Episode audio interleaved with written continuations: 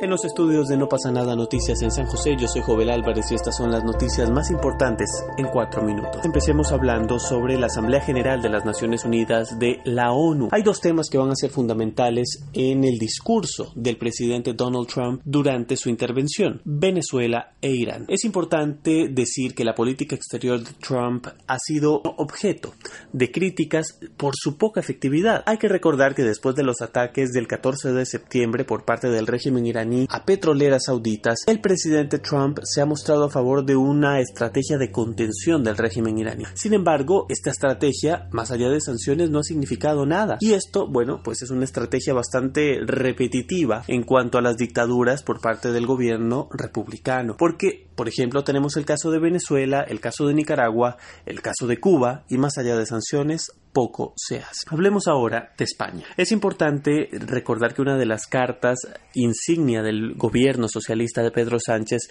era la exhumación del cuerpo del exdictador Franco del Valle de los Caídos, ya que él consideraba que no era justo históricamente que un lugar tan importante enalteciera una ideología como el franquismo que le hizo tanto daño a España. Pues resulta que el Tribunal Supremo Español ha avalado la exhumación del exdictador para llevarlo ahora al cementerio de El Prado en el norte de la capital del reino. La familia de Franco no ha estado a favor de esto. Ellos han pedido que por favor dejen descansar al dictador. Sin embargo, el Tribunal Supremo ha avalado esta exhumación. Hablemos ahora sobre Boris Johnson. Ha recibido uno de los golpes más duros en lo que va de su gobierno por parte de la justicia británica al considerar el tribunal, de esto hablábamos ayer, ilegal y sin efecto su decisión de suspender el Parlamento hasta dos días antes del Brexit, tras lo cual se multiplicaron los llamados a su dimisión. Johnson, que se encontraba en Nueva York para la Asamblea General de la ONU, afirmó estar profundamente en desacuerdo con lo que los jueces dictaron. En consecuencia, los diputados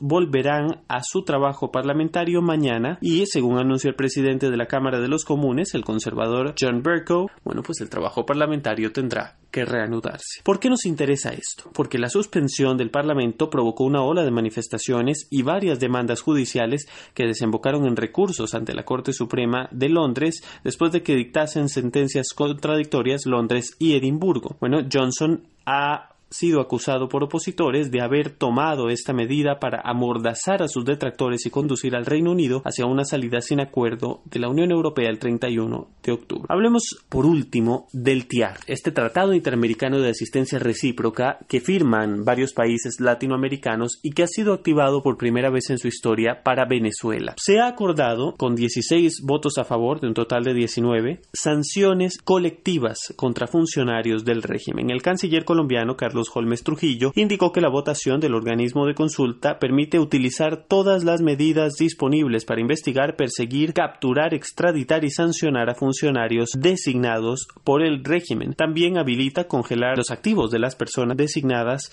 por Maduro a lo largo de estos años involucradas con sus actos de delincuencia y crimen organizado. Caracas había abandonado hace seis años este tratado, no obstante, el gobierno interino de Juan Guaidó tomó la decisión de reincorporarse para poder solicitar esta asistencia por parte de los países latinoamericanos. La iniciativa fue promovida por los Estados Unidos después del fracaso de las negociaciones en Barbados. Bueno, estas son las noticias más importantes a esta hora. Gracias por habernos acompañado. Recuerden que pueden seguirnos en nuestras redes arroba no pasa nada guion bajo TW, arroba no pasa nada guion bajo IG en Instagram y no pasa nada en Facebook. Estemos en contacto. Gracias por habernos acompañado. Hasta mañana.